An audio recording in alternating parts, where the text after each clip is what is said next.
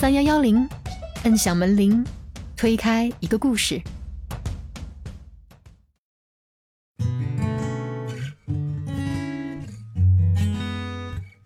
因为太少的个体会最后实现一个所谓自己生命意义上的绽放，不存在绽放，他们只会越来越内敛、紧缩、低调、内卷，最后是不可能绽放的。我在我的公办学校遇到的校长，他是非常认可我的，他可以利用他所有的资源，把市一级的教研员都请到学校来帮你搭舞台，听你的开放课。最后无非就是想把你的这个理念和你的教学方式推而广之喽。其实你是一个很优秀的教师啊，那我是啊，因为我的校长也是很厉害的校长，他是以前是上海市实验小学的校长，所以他也是很高标准的校长了。就是这个世界上没有一个所谓唯一的标准答案，我们从小到大都生活在标准答案中，就是你填了这个答案，就意味着你后面可以通关。可以获得奖励、认可、好处。假如你不填这个答案，好像经历非常大的挫败、挫折、否定，最后把你灭掉。嗨，小伙伴们，大家好，欢迎来到我们的播客房号三幺幺零，我是范范。今天呢是一期特辑，而且非常特别的是，这是一期我辞职后专门出差线下录的节目。嗯，这么说好像我们节目已经有了赞助商一样。今天的主持人只有我，就大家可以理解为。我们节目组太穷，所以陈老师就安排我一个人飞到泸沽湖来了。虽然我来了一个四 A 级景区，但是我们录制的时间以外，我其实一个景点都没有安排，因为这其实就是一次深度的老友拜访。甚至我还非常享受的在嘉宾的民宿帮他接待房客，当了三天的义工。啊，我们今天的嘉宾名字呢叫做朱文清，他是一个上海人。二十八岁的时候呢，他从体制内辞职。今天节目中呢，我们有很多的篇幅会聊到他对辞职以及辞职后生活的看法。并且呢，他也是我们节目除了退休的段老师以外，第一位授权我用真名录制的嘉宾。而且他还是一位非常浪漫的人，甚至他还建议说，要不我们把录制的地方放到有虫鸣鸟叫、湖水声的地方去吧。呃，后来呢，一个是因为时间不允许，另一个原因是我研究了一下我们穷困潦倒的节目组仅有的那个不怎么防风的设备，最后放弃掉了。不过呢，我们穷困潦倒的节目组也有好事儿发生哈，就是在录制节目的当天，三月十五号，我们节目接受《新周刊》杂志采访的那期杂志也出版了。嗯，对，就是那个还蛮牛逼的《新周刊》，就想看看我们被采访了什么的小伙伴，可以去单位楼下买一本。嗯，但是在泸沽湖的我真的只能去找电子版，因为讲真，这里真的非常的闭塞，杂志都买不到。但也正是在这个闭塞的像是一个世外桃源的地方，才会有文青这样的嘉宾。当然，可能有来过泸沽湖的小伙伴会说啊，你不要吹，这个景区就是一个四 A，没有那么牛。所以节目的开头呢，我在这里声明两件事：第一呢，这里的走婚文化常常被误读，所以我们的谈话呢是基于文青一个上海男生嫁给了一个摩梭姑娘十几年来对摩梭文化的理解之上。如果你只是来景区一个礼拜就下结论的听众呢，可以去我们的主专辑第五十七和第五十一期节目听听我们对这里文化的理解。当然，如果不想听的小伙伴是不用听的，我们会在 show notes 当中呢对一些名词进行解释。第二呢，我们节目除了第一期嘉宾豆豆和我本人是从体制内辞职的以外，我们并没有给过太多的辞职视角，更不要说有的人听到文青的生活就会觉得啊，我们这期节目仿佛是在吹捧世界那么大，我想去看看这样的浪漫主义。但是如果大家听完这期节目，就会知道我们这期节目和这句话本身其实都不那么浪漫。所以，我们这期节目其实是想用更多样性的嘉宾，让大家不要盲目屈从于大势。正在择业或者纠结要不要辞职的小伙伴，一定要给自己一点时间，审视一下 “diversity” 这个词在你生命中的重要性。我知道文静说的话不一定适合每个人的选择，但认真的听他说，并去思考，一定会对你产生非常大的帮助。就像文静后来送我去丽江的路上跟我开玩笑说，他要是真的让一些人理性思考后觉得自己不适合体制，从而放弃加入考公大军，那起码可以让那些最适合做公务员的人更容易走上工作岗位。所以本期节目希望大家能理性的去听和评论，因为无论你喜欢文静与否，他都是我非常尊重的一位朋友。毕竟只有当人们都充分展示自己的个性，世界才会更美丽的绽放。接下来我们就进入正文。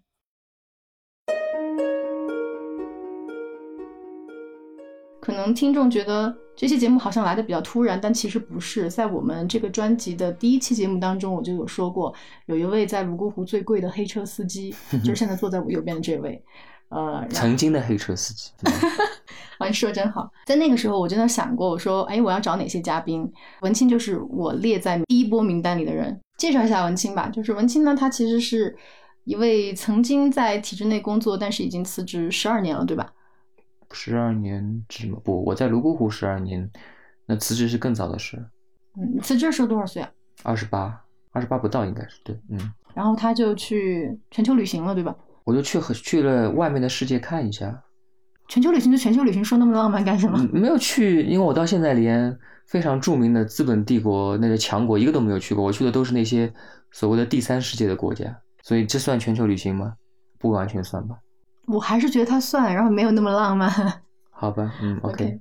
然后其实好像你旅行的第一站就是在泸沽湖，是吗？嗯，对，算吧，算云南，云南中又包括了泸沽湖吧，那时候。但是最后旅行的终点也是回到泸沽湖。旅行的终点也是我新的人生的起点嘛，就是又是泸沽湖。对，最后她嫁给了一位摩梭姑娘。这个这个事情其实发生在我留留在泸沽湖的两三年之后的事情了，也并不是基于这个目的才说啊要留在泸沽湖。嗯，没事，这个事情待会儿展开吧。嗯。就是说，其实之前我跟文清在我们主专辑第五十一期，这个我去查过一下，已经录过关于摩梭族的民族文化呀，还有文清为什么会做民宿，以及他跟他太太是怎么认识的这些故事。如果需要的话，大家可以参考我们主专辑的节目，以及故事 FM，我不知道多少期了。对，公众号故事 FM 里头有一篇关于我的蛮深度的采访。嗯嗯，对，没有就就是想炫耀一下，文清也是我们比较高端的嘉宾，人家是上过故事 FM 的。嗯，上过故事 FM 就很高端吗？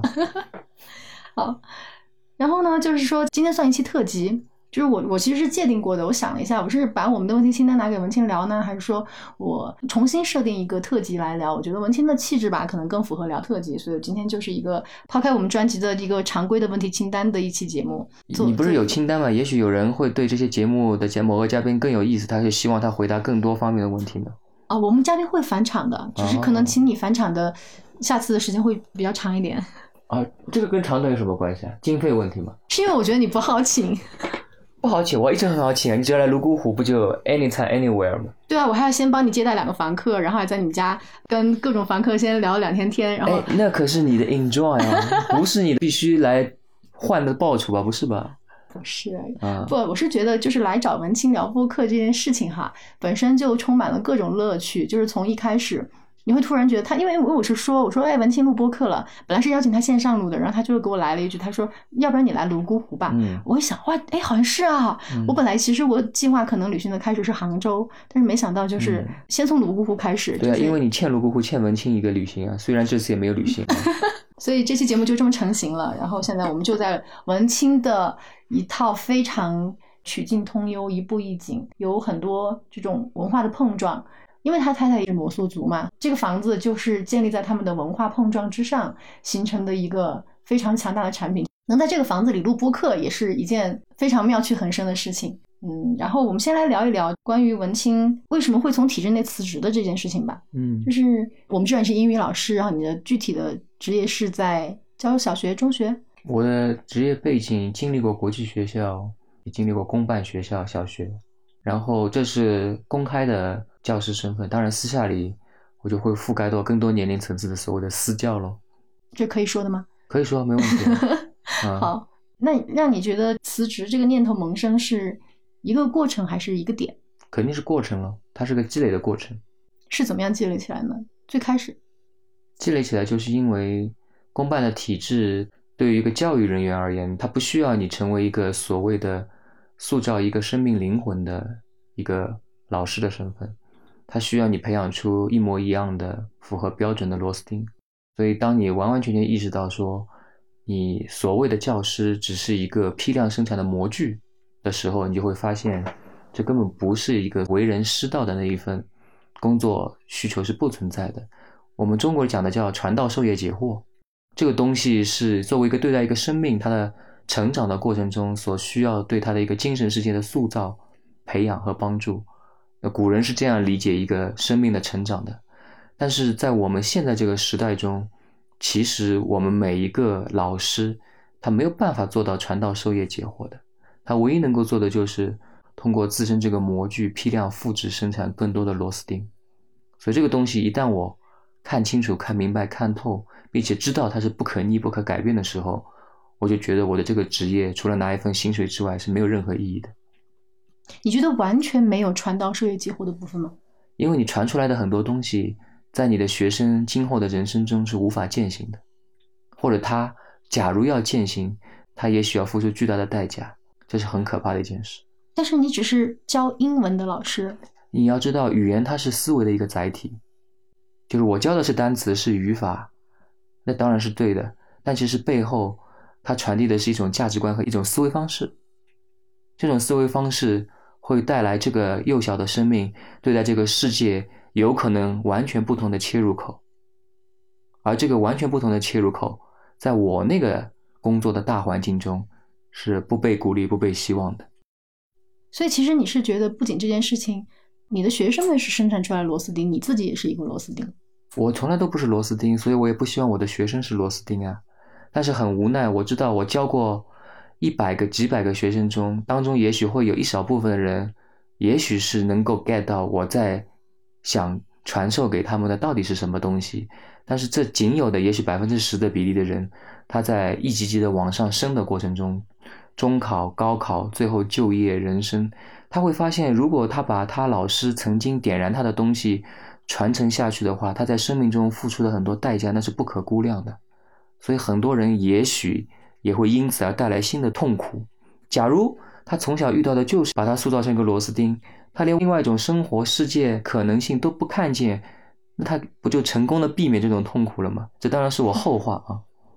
就是说这件事情。可能会有一些人，他能够在你刚才说的这个状态下达到一种自洽，但是你不可能达到，因为我觉得是无用的，因为太少的个体会经过这个过程，最后实现一个所谓自己生命意义上的绽放，不存在绽放，他们只会越来越内敛、紧缩、低调、内卷，最后是不可能绽放的。嗯，那其实我也看到过在 B 站上一个视频，也是一位。在北京一所好像特别牛逼的中学，嗯，然后辞职出来的一个英文老师，嗯，哎，忘了是什么老师，反正是一个老师。然后他说过，他说体制内就好像是一个利维坦，他会把所有不能融合的东西给吐出来。嗯，但你是辞职的，你是被吐出来的吗？那也可以理解成他也没有挽留我，他就轻而易举的在我的配合下，大家彼此吐掉了吗？好的，我懂了，大概明白你辞职的这个进程了。嗯哼，你辞职以后呢？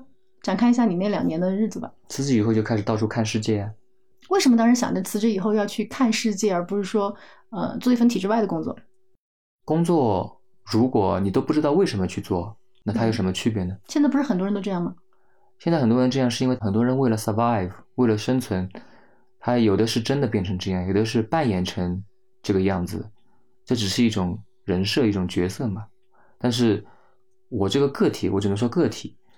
不太希望稀里糊涂的就这样一直到临终的那一刻过完此生。我希望尽可能在我有限的认知理解中去了解清楚为什么这个世界、我们生活的这个时代会变成这个样子。我希望找到让我自己能够觉得自洽的原因吧。当然，这是个很漫长的探索的过程，所以我要去探索，我要去看这个世界。我得知道我的同类、我的同伴他们做了些什么，发生了什么，不然你在。很狭窄的语境中，你看到的东西太局限了，或者是经过巨大的筛选，目的性太强了，你没有办法知道到底什么是相对的客观嘛？但是在我们的认知当中，旅行其实一直都是，就是在大众的认知当中，旅行一直都是一件很浅薄的事儿。嗯，就可能你只能说到某一个地方看一看，但是你没有在这个地方交过社保，没有在这个地方交过公积金，有可能你真的就不知道这个地方它的构成到底是什么样子。所以你觉得当时你采用旅行的这种方式去，它真的能够解决你刚才说的那个问题吗？你说的是，如果真的作为一个当地的居民、公民去留下来融入这个社会，经历谋生、生存这一系列的困境，你才能深度体验，你是这个意思吗？比方说，你原来是上海人啊，那你现在决定到一个新的城市，我假设现在还不是泸沽湖，你现在到了，比方说西安，好，你想看看西安的这种环境会不会比上海更好？嗯，如果你只是旅行的话，你可能只能看到其中的一些表面上的东西。那你是怎么认为你能够通过旅行去看到你想看的东西的呢？因为我这个个体的旅行跟大部分的小伙伴也是不太一样喽，我喜欢跟当地人混在一起喽，我可以跟着他们过他们最平常。认为最无聊、最没有什么特别的生活，但是在我看来，我可以作为一个安静的旁观者了，这是一种途径。第二个途径，嗯、不管你是什么性别，你去交一个恋爱对象不就好了吗？你分分钟就可以融入了。哎，这倒也不也不错，对。嗯，那就是说，如果性格不是你这样的人，他们可能永远没法观察。这个跟性格当然有一点点关系，但是我觉得是个个体主观能动性，他想不想了，他愿不愿意了。当他想很愿意要做一件事情的时候，他自然会找到属于自己的途径的，不一定要模仿我了。但是最后结果是一样的，他也可以通过另外一些渠道看到一些所谓的真实，而不是表面上被旅游包装宣传出来的那些不存在的东西了。比方说你的泸沽湖，泸沽湖有很多被虚假宣传的文化类的东西了，包括什么叫女儿国了等等等等的误解了。嗯嗯那个东西都是用来吸引很表面的游客和流量的咯。当然，我并不是说这个地方并没有吸引人的东西咯，只是吸引人的东西需要你沉淀下来，认真的去体会，说不定你的收获会更有营养咯。所以你觉得你在就是你走走停停的那两年时间，你观察到的最多的，让你最后决定要留在一个地方的那个东西是什么？就是这个世界上没有一个所谓唯一的标准答案。我们从小到大都生活在标准答案中，就是你填了这个答案，就意味着你后面可以通关，可以获得奖励、认可、好处，可以得到所谓的这个世俗的一切的认可。假如你不填这个答案，好像经历非常大的挫败、挫折、否定，最后把你灭掉。但这个世界上有那么多的生命，他们都用自己认为合适的方式在活着。而你如果去把它罗列出来，你会发现根本就没有一个唯一正确的答案。所以，diversity 这个东西其实是我们人类很重要的一个特质吧，但是它现在是缺失的。在我们这个环境中不被需要，不被认可。嗯，可能你的这个想法在很多人，特别是现在的年轻人看来，因为其实我们播客听众更多是年轻人，嗯他们可能现在就是被教育到一个刚刚从大学毕业，嗯然后就需要对自己的人生做出某一些选择，可能他们会对你的这种想法感觉到非常的遥远，或者是一些是啊不切实际。因为你得首先了解一下你自己是个什么品种，这点很难也很重要。他们觉得自己没有时间了解。那不可能啊！你如果连这点时间都不愿意花，那你后面的生命也许都没有必要继续下去，因为你是混沌的、迷茫的、无知的。那后来你最后决定留在泸沽湖的原因是什么呢？那是因为我从小成长的环境是上海这样一个大城市，大城市有所有物质繁荣的一切，呃，唯独没有自然，人和自然离得非常的遥远，这是其一。其哎，想问一下，你定义的嗯自然是什么？山水不就是自然吗？天空、山水、树木、森林，上海只有钢筋水泥，怎么会有这些东西呢？除了上海，还有什么城市给你这样的感觉？你说都是钢筋水泥？对。现在国际大都市不都是一模一样的吗？无论从东方还是西方，都是一样的，那需要把这个城市的级别降到什么样的 level 才会让你觉得有自然？才会让我觉得有自然。嗯，就像欧洲的那些小镇啊，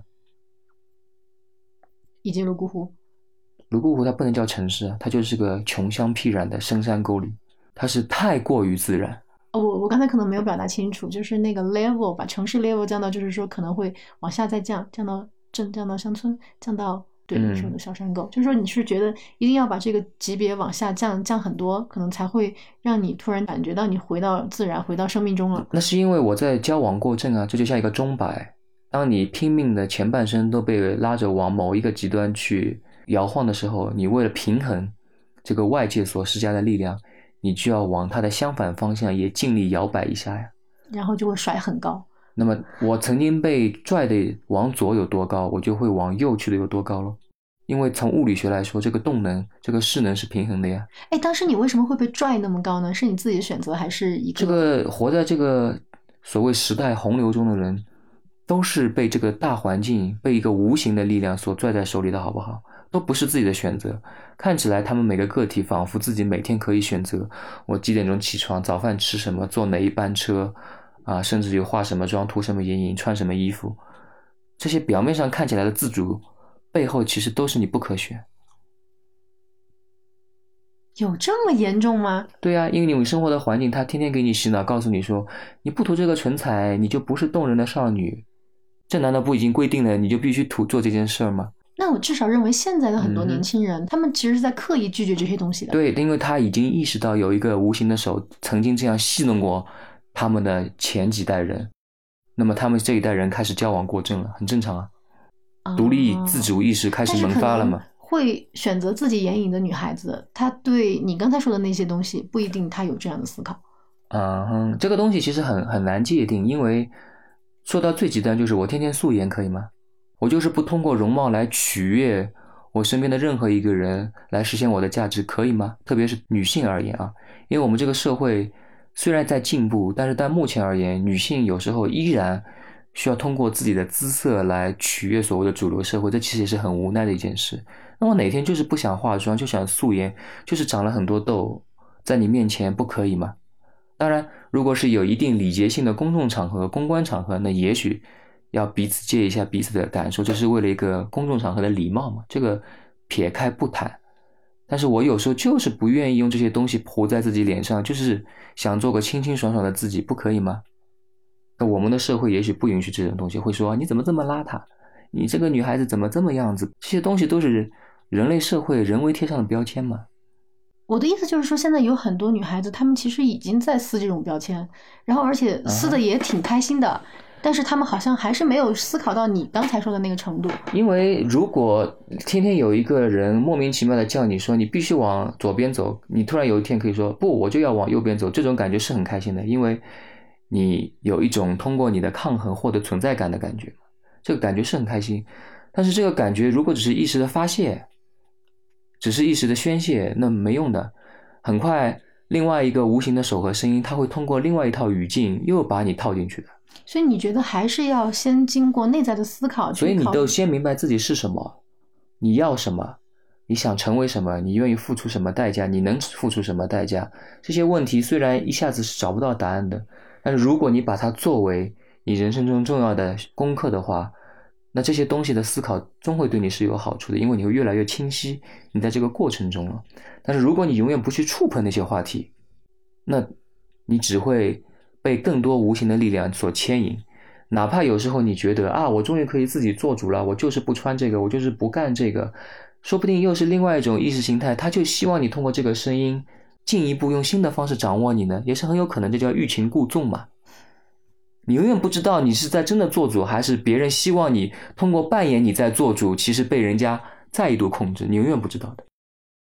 就是后来你选择了泸沽湖，嗯，然后你在这里 settle down，、嗯。你嗯觉得这件事情就是，嗯，其实今天我有跟你妈妈聊天，嗯。然后呢，我我当时我夸了她一句，我说阿姨你好开明啊，嗯，然后哦，她开明嘛，她是无奈，她也是这么回答我的，嗯她说我有办法吗？嗯但是他在这边，我我感觉他因为这次好像是因为你父亲有一点那个生病的原因，嗯所以他们来到这边了。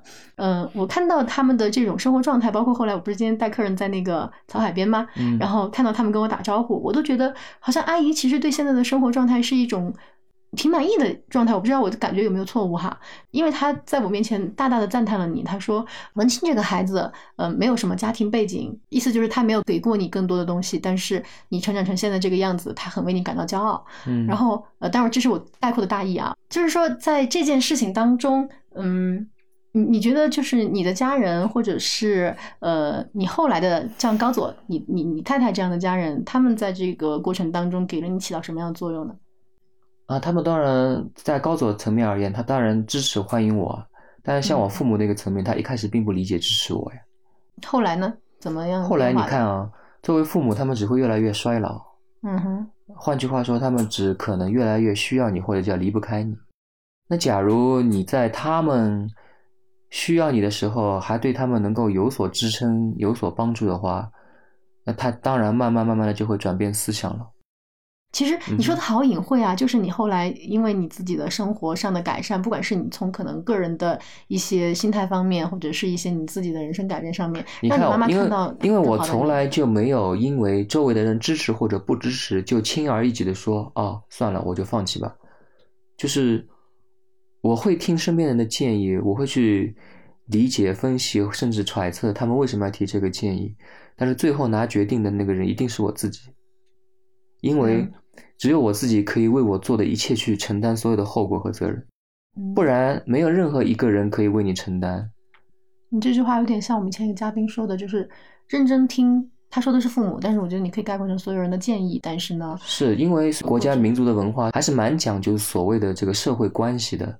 我们还是会有很多，嗯，所谓讨好型人格的人，他至少在表面上还是会在乎身边人的想法和建议的。但是我觉得这个东西要分开来讲嘛。你出于社交的礼仪也好，出于社交的技巧也好，你去让你身边的人觉得啊，你还是在听他的一些见解，并不代表。你最后就必须不得不去按照人家说的去做了，嗯，你必须清楚的知道你是适合哪一种的了。当然，这个过程中需要经历很多的挫折和很多的坑，因为你不一定那么有智慧或者清晰的看清楚自己到底是什么，你会迷失，你会被人蛊惑，等等等等，你会先天性的被很多的信息被屏蔽，进而无法掌握足够的面来理解你自己。这些都是你的困难和挫折。嗯，最后我们总结出来的也是，就是说认真听取意见，但是要建立自己独立思考的过程。这个意见只是用来给你建立思考过程用的。他们他们只是画龙点睛，他们很难做到雪中送炭的，或者抛砖引玉吧。啊，因为只有你自己知道你自己缺什么，你要什么。所以，我在这个漫长的过程中，有人支持，有人不支持。如果我说啊，你是我的父母，我让你们，啊，比如说失落了，哎呀，我好内疚哦，所以我就放弃我的追求，我就为你们而活吧。那最后的结果是什么呢？最后的结果是：第一，我彻底把我自己毁了；第二，我在他们眼前的那几年，用迎合他们的方式满足了他们，或者说孝顺了他们。那最后呢？最后他能陪我走完整个一辈子一一生吗？不可能，他们过不了几年就进入老年了，他们过不了几年，最后要离开这个世界呢。这个世界最后只剩下你一个人继续走下去，没人会陪你走下去的。那你觉得从辞职开始到现在十几年的时间，你对你现在发展到如今的二零二三年的现在的这个时间点的生活满意吗？我只能说，这是我选择的生活，我经历了很多起伏。我也因为现在很多的现实境遇，我也有感到不满、困惑、无奈，但是至少我为我自己做主而感到我很轻松自在，真好。那你现在觉得你的生活有什么困扰吗？困扰有啊，我们处在的这个四川泸沽湖景区非常没有作为，使得我们这样的民宿生存很苟且。委婉一点。因为你去对比一下云南泸沽湖景区的人家的作为，因为大家的起点。大家的本地基础、民族基础，所有的基础配套都是一模一样的起点，那为什么就要造成那么大的差距呢？嗯，这个就是你现在的困扰吗？除除此之外呢，有没有对你自己人生或者你自己可以可以做选择的事情上有什么困扰？可以做选择的事，我都做了我自己认为最好的选择了，我还有什么好后悔的呢？没有说后悔嘛，就是比如说你目前刚好发生在二零二三年三月发生的一件让你困扰的事。困扰的事嘛。说个最肤浅的点嘛，就是会不喜欢那些妖怪客人，民宿的客人。当然，这个妖怪有可能也是我的偏见和误解，也是因为我跟他之间不了解。我们在没有见面之前，只能够通过有限的方式去互相沟通，彼此还不够信任，所以你就会觉得，哎，这个客人为什么在这些点上那么奇怪的诉求？但是我今天听携程的那个经理说，你就是刚好因为今天也很巧，就是那个携程的经理来到访你家，嗯，然后他说的是，哎，你。所有携程上的评价都是五点零好评，这个在整个他们看来是一个简直不可想象的现象。嗯，就是我的理解当中，你遇到的客人素质应该都是非常之高，而他们都很喜欢你。也有因为各种机缘巧合，也许跟你很投缘，也许就是跟你很不投缘，也是有可能的呀。所以虽然这样的总体比例很少，当然因为我很在乎我给我的客人所带来的旅行产品。是否能够让这些客人远道而来，花了那么多时间、金钱上的成本，能够最后收获到一个有温暖、有营养的旅行？我很看重这一点，所以我不得不思考这些问题。所以我理解你现在的困扰就是。虽然你从体制内辞职十几年了，然后你在泸沽湖经营你的小日子，就是有点像以前我们看到那个网红的什么呃世界那么大，我想去看看那个辞职信之后这个人他到底怎么样了的一个追访。那个然后那个那个东西我补充一句啊，嗯，就是很多人认为这些东西，哎呀，我要世界那么大，我要去看看，嗯嗯，但其实他们都很停留在阳春白雪、很浪漫的层面。但其实根本不是那么一回事儿。世界是很大，你是值得应该去看看，但背后你所付出的代价，你所看到的真相，也许离阳春白雪差得太远太远了。其实那封辞职信嗯是很阳春白雪的，但是那个人在辞职的时候，他写下来这封信的背后，我觉得可能也有他自己已经自洽的一个，就是至少是一个心理准备吧。不知道，我觉我得我也不知道，我也是猜的。我觉得呃旅行也好，去看世界也好，总是一个浪漫主义的词。这个浪漫主义的词，某种程度上带着逃避色彩。对，所以我说你一开始把你自己说那么浪漫哇，你要去世界看看，其实你就是一次环球旅行。环球旅行并不是一个但是我一点浪漫的我一点都不想逃避，啊，因为我之所以想去看，是因为我有很多困惑，我有很多解不开的问题，在我们目前的这个环境中，没有人给你答案，你找不到答案，所以你去找到的那些最后所谓的答案，它是你期待的吗？很有可能根本就不是你期待的真相。嗯哼，所以我想刚才想说的就是你所谓的这个困惑，在我们很多年轻的听众听来，可能会觉得文青这种呃从体制内辞职的叛逆的人，他可能现在的日子会不会有什么特别大的困扰？比方说他后悔过吗？他怎么样过吗？他怎么样过吗？嗯但实际上你现在最大困扰就是我作为一个民宿房东，嗯我讨厌某些客人。嗯，对，所以这个事情听上去我有可能会讨厌某些客人，但其实我也希望通过更多的连接，可以把一些介于不了解的讨厌转化成彼此的了解、理解、信任，以及一段美好的假期。为什么不这样子呢？但是人和人有时候就很有趣，人和人的气场和能量永远是存在的。所以我就想说，你的这些困惑，在可能别人看来就是一件特别不值得困惑的事儿。那还想问一下，你有没有什么是你辞了职以后你才有的新发现呢？有多了，这个世界，我刚刚说的，第一根本就没有标准答案，嗯其实有很多种可能性，嗯，所以 diversity 是我认为最迷人的事情。是你辞职以后才发现这件事儿的。嗯，我不知道是因为有可能我这个个体冥冥冥之中就很喜欢多元的东西、丰富的东西吧，所以当我发现了这个世界本身就是这样子的时候，我当然觉得哇，那好像我之前生活的那所谓的前半生，那只是一个梦。然后当你看到了所谓真实的世界，你才会发现哦，梦醒了，真实的世界应该是那个样子的，你不觉得很有意思吗？嗯哼，我觉得你这句话可以鼓励很多在体制内想辞不敢辞的人。我觉得在鼓励他们之前，必须有一件事情值得花心思精力，也许漫长的心思精力去做 preparation，、嗯就是鉴别一下你自己到底是什么品种。嗯嗯嗯对，其实我那天我跟文清，就是昨天啊，我跟文清说，我说我收到听众的跟我说特别想辞职的一些邮件嘛，然后我还劝他们不要辞职。文清非常惊讶，啊，你为什么劝别人不要辞职？但其实我觉得可能就是这个点吧，我跟你这一点是一样的，就是我觉得你首先需要自己对自己内心做好审视，然后再来鉴别一下你自己是否适合。嗯，任何一个东西的存在，一定有它需要的地方啊。我们这个世界的运转，我们这个国家的运转，某种程度上来说，就是需要一群人的存在。对呀、对呀、这是必要。我们唯一的困惑只是在于，是否应该把所有的人都变成一模一样的这种样子呢？这才是我的困惑。我永远不会反对说有个百分之十和二十的人做这种生活和生命状态，这只是应该的，就应该有百分之十和二十的人永远变成这个样子。我只是困惑，是不是百分之一百的人都要变成一个样子？这才是我的困惑。为什么叫变成这个样子呢？我觉得它嗯本身就是这样子，他非常在这个里面能够找到自洽。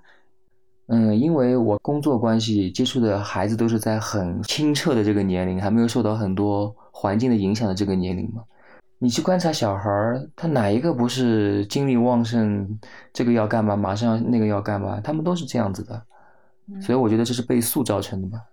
就是这次我来泸沽湖的路上哈、也遇到了刚好因为文清让我拼车，然后就跟一对年轻人在路上拼，然后拼车路上又堵车，然后我就跟他们一直在聊，我说我这次来其实是，呃，其实其实他们一开始是因为他们不知道泸沽湖的文化，他们就来，他们只是觉得简单的想做一个湖景旅行，嗯。然后我就跟他们说，我嗯，你们不知道泸沽湖的女儿国文化吗？他们不知道，我说那好吧，我给你们讲一讲，然后讲到后来就引入到文青这边嘛，然后他们就真的是被你的故事所吸引，嗯甚至听到后来他们要求我，他们嗯跟师傅说，先到我这边，然后把他们，他们要来见一下你，要来认识一下你。然后当时我的感觉就是，这两个年轻人吧，他们可能真的会被你的故事吸引，但是三天以后，他们可能还是会回到他们原来的生活。对啊，这不就是我曾经在教我的学生的时候面临的一样的境遇吗？他们在我当他老师的时候，可以被我吸引。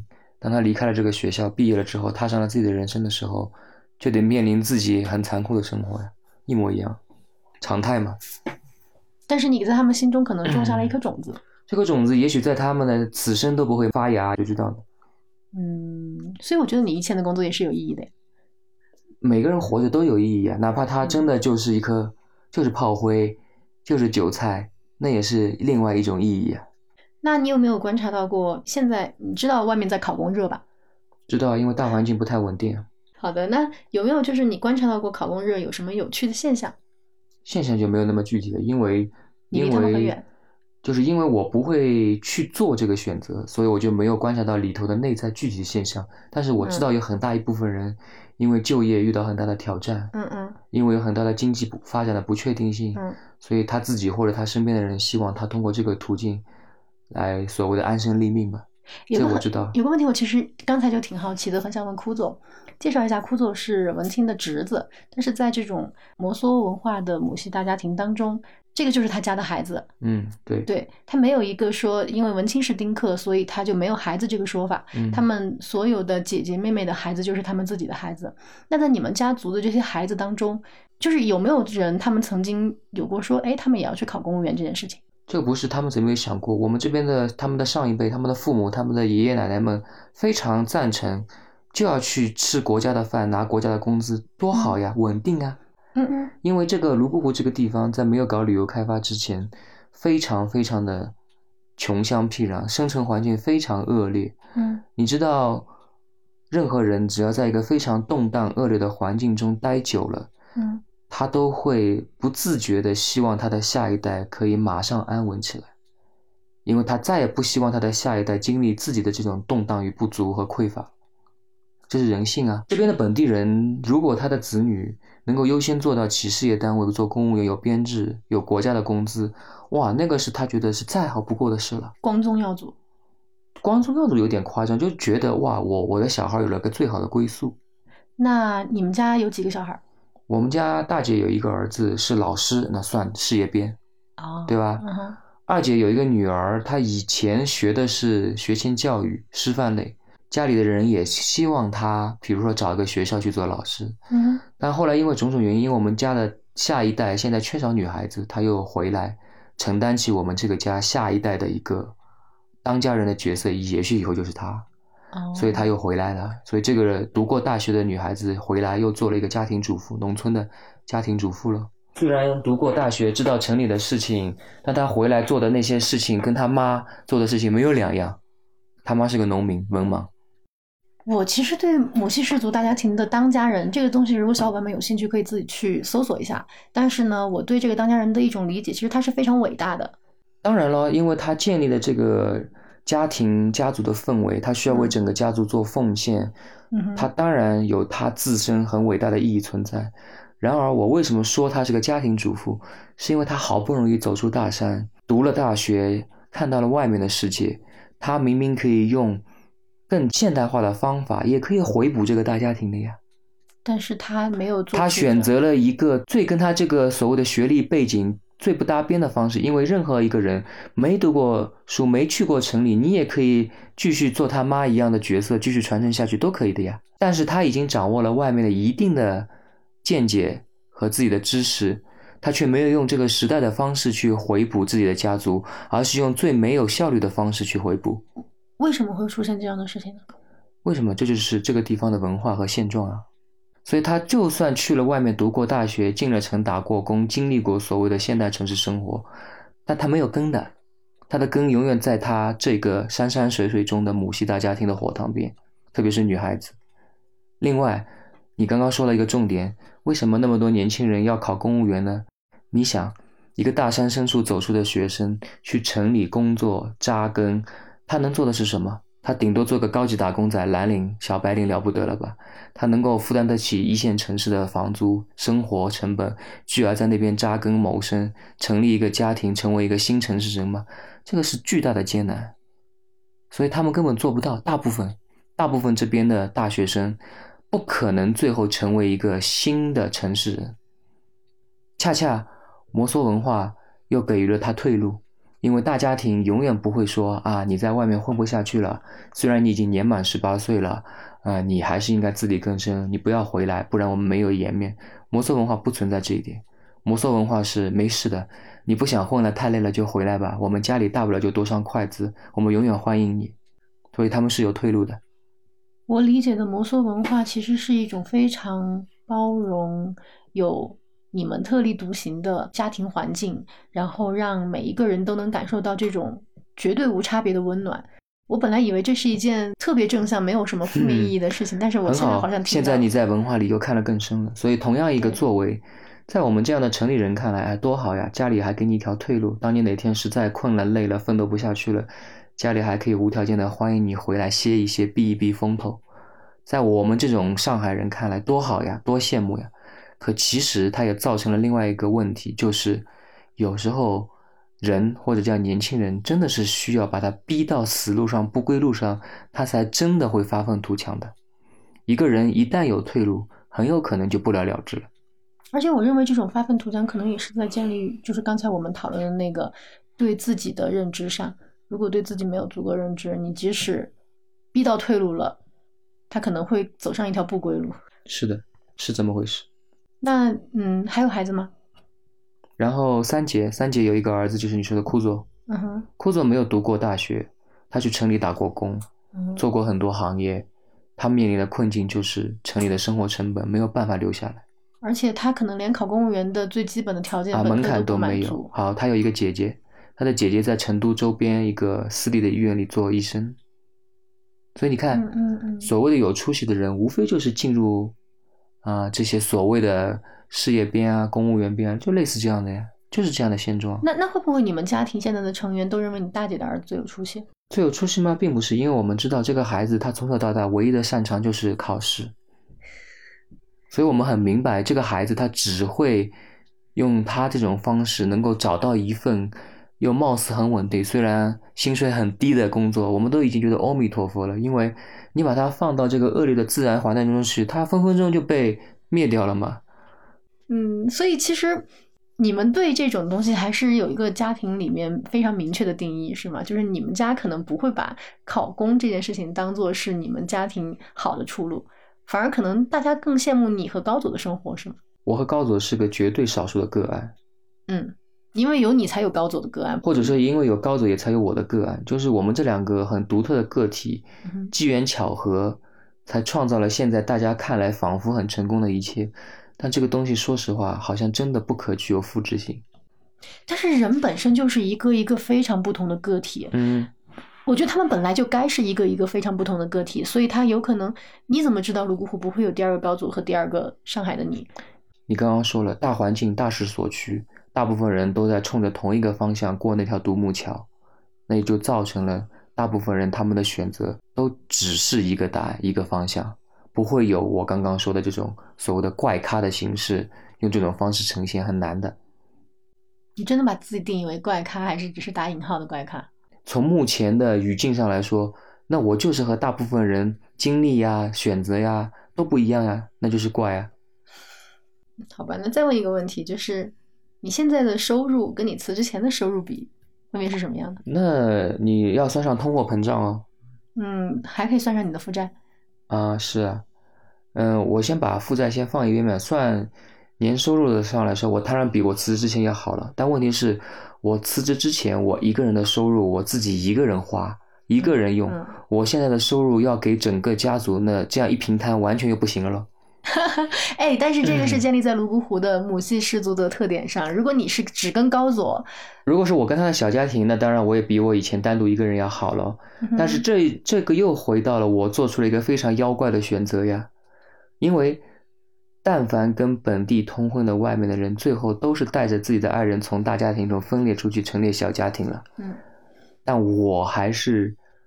融进他们的大家庭，又去承担了他们这个大家庭的养老送终的更多的责任。嗯嗯，这边可以跟听众解释一下，其实文清这个，如果用一句很通俗的话来说，就像是个倒插门，完全把自己就交给了这个家庭。因为其实男性在一个家庭来说，他本身是只属于自己的妈妈家的，但是文清的妈妈家在上海，所以说他完全是把自己的这份劳动力就贡献给了我太太家，等于多了一个儿子。对对对，是这个意思。然后呢，你说我说把我贡献给了，其实按照这个时代的标准叫我是在精准扶贫。好的，这个词很准确。嗯那那我们还有嘉宾有说过哈，就是比如说辞职的点不要太低。然后他当时其实那个描述大概是指，就是你不要因为领导 PUA 你一下，或者是一点很小的一些事情就辞职。那你觉得什么样的辞职算是点不低呢？辞职只是你生命中的一个篇章吧。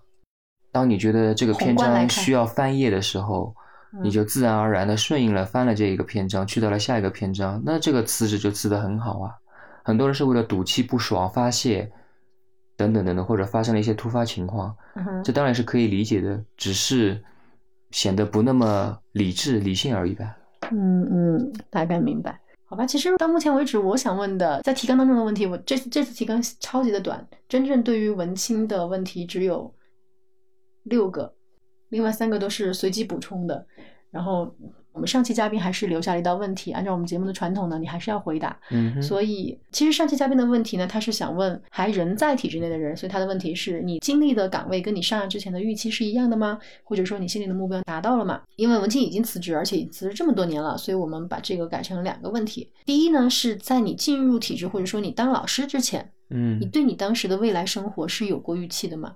在我那个年龄的有限的认知里，我的预期就是啊，老师从小到大被描绘成一个非常美好、嗯非常高尚的职业，它可以塑造一个人的灵魂，嗯启迪一个人，让另外一个人的灵魂升华出更绚丽的色彩，总有一些理想主义的色彩。教师在我那个有限的年龄的认知中是那样的。嗯嗯嗯嗯那很显然，当我做了教师之后，我发现，人家不需要你去做那些事儿。所以是有非常大的偏差。有具体的案例吗？甚至于我在我在我的公办学校遇到的校长，他是非常认可我的。嗯他认可我到什么地步？他可以利用他所有的资源，把市一级的教研员都请到来学校来，让他们来帮你搭舞台，听你的开放课，最后无非就是想把你的这个理念和你的教学方式推而广之喽。嗯，啊，在我的校长层面，他是这样做的哦。其实你是一个很优秀的教师。啊，那我是啊，因为我的校长也是很厉害的校长，他是以前是上海市实验小学的校长，所以他也是很高标准的校长了。那问题是，那些请来的市里面的专家和教研员，他们已经在这个官僚中待了很久了，他们很明白，他应需要的是什么样的可以为他控制影响的青年教师，去传播他的核心教育理念。以形成他自己的一个小圈子、小品牌喽。你这句话让我想起，就是前段时间播的一个电视剧《显微镜下的大明》，然后他是讲一个私捐税，我觉得他们非常的巧妙。嗯为什么呢？他们知道最后那一个他们能够动用到的最高级的官员，永远不会是为了判定他的是非黑白是什么样的、嗯而来判定这件事，他只嗯是会看这件事情是不是符合现在的大环境。他要找到的那个人是能够平衡各方面利益集团的那样一个角色。对，然后所以他们最后虽然是几个小人物，但是小人物的做法是既能够达到他们最终目标，同时又让那一位大人想要的目的达到，是的，所以才能推进这件事。所以你必须满足更上层的利益的需要，你才能被利用。当然，在你被利用的同时，你也会获得一些零零碎碎的，对在你看来也许很重要的好处。嗯那么，我也认真的评估过那些所谓我可以得到的好处，啊，什么评几级教师、特级教师，慢慢的升到什么副校长，做一个校长，最后被调到教育局里去做一个什么样的干部啊？OK，退休了。也就是说，我评估下来的这些好处对我来说不够诱人。况且我也知道他们是怎样的一套系统，最后所创造出来的产品是什么个东西，我也知道但是，一开始你是理想主义者，耶，啊。你你你没有想过用这样的方式来践行你的理想吗？这听起来的确也挺浪漫的，好像也有点冒险色彩，好像挺好玩的。但是呢，因为我蛮理性的，因为我觉得我是可以在某种程度上去迎合他们，产生一个被利用的价值，慢慢在他们这个利益中产生捆绑，最后在里头输出一些自己的影响和观念。但是这只能影响到什么？影响到我们那一届的那个区的教委的那一波人，仅此而已了。我们接待的这个学生，一年级到五年级，一年级到五年级，铁打的营盘流水的兵，没有用的。我可以给自己谋一个所谓在体制内所谓的官衔、所谓的待遇、所谓的名分呗，仅此而已了。这就是我最好能得到的东西了。我不可能改变那些一茬一茬进来的孩子们。也就是这件事情是没有达到你的预期，而且你发现他无论从哪个层面、哪个角度去看，你也觉得他永远都无法达到，对吧？因为我再怎么样去跟他们混，我能混到的级别，也没有多少力挽狂澜的可能性。那你现在就是正在经历的这个辞职后的生活，跟你在辞职前，就是我猜测你在辞职前是对辞职后的生活也曾经做过一些预期，虽然可能比较模糊。那你觉得你现在经历的生活跟辞职前的预期是一样的吗？或者说你心中的那份目标你达到了吗？我觉得所谓达到的就是我在经历更多的未知，这个未知是这个可能性，这个开放的可能性是我自己亲手创造出来带过来的。就假如我一开始就是抗拒未知的，喜欢按部就班的，要稳定的安全感的，生活在这个所谓的保障里的，那我就不做这个选择了。但是既然我做了这个选择，我也很欢迎有各种各样的新的可能性降临到我的生命里的话，那从这一点上来说是符合我的预期。嗯，那如果从一个其他的什么角度，你觉得还没有达到你预期的是什么事儿？那当然有啊，我经营的也是一门生意。这门生意我花了非常多的心思代价，去把它变成了一个，也许不仅仅是泸沽湖都可以称为上是绝无仅有、独一无二的产品。嗯，可是，在我们这个有限的、被局限的本地的大环境中被禁锢，或者由于我自己个人的局限，因为我的精力是局限，我个人的才能、技能也是局限，我没有办法把它更大的推而广之，让它发光发热，这也是我无能为力啊。其实，当然这件事情，因为我跟文婷之前是聊过，就是在我们第五十一期播客当中，我是知道你那个宏大的一些想法。虽然现在有可能确实它践行不了，但是我觉得至少我们在在传承一种文化吧。我们能做的事情只有这么一点点，但是我觉得你在努力的做一些事情，让我看到觉得很触动。希望以后。你的路我不敢说，我真的不敢说。但我希望你以后有会。你还不如说，希望听众里面有更多的人对这些事情感兴趣的话，可以来跟文庆一起加油鼓劲。我觉得我的听众可能是想，那要不然我考公务员考到这里来，然后看看我有没有办法帮到你。哦，那我劝你不要考过来，不然你就完蛋了。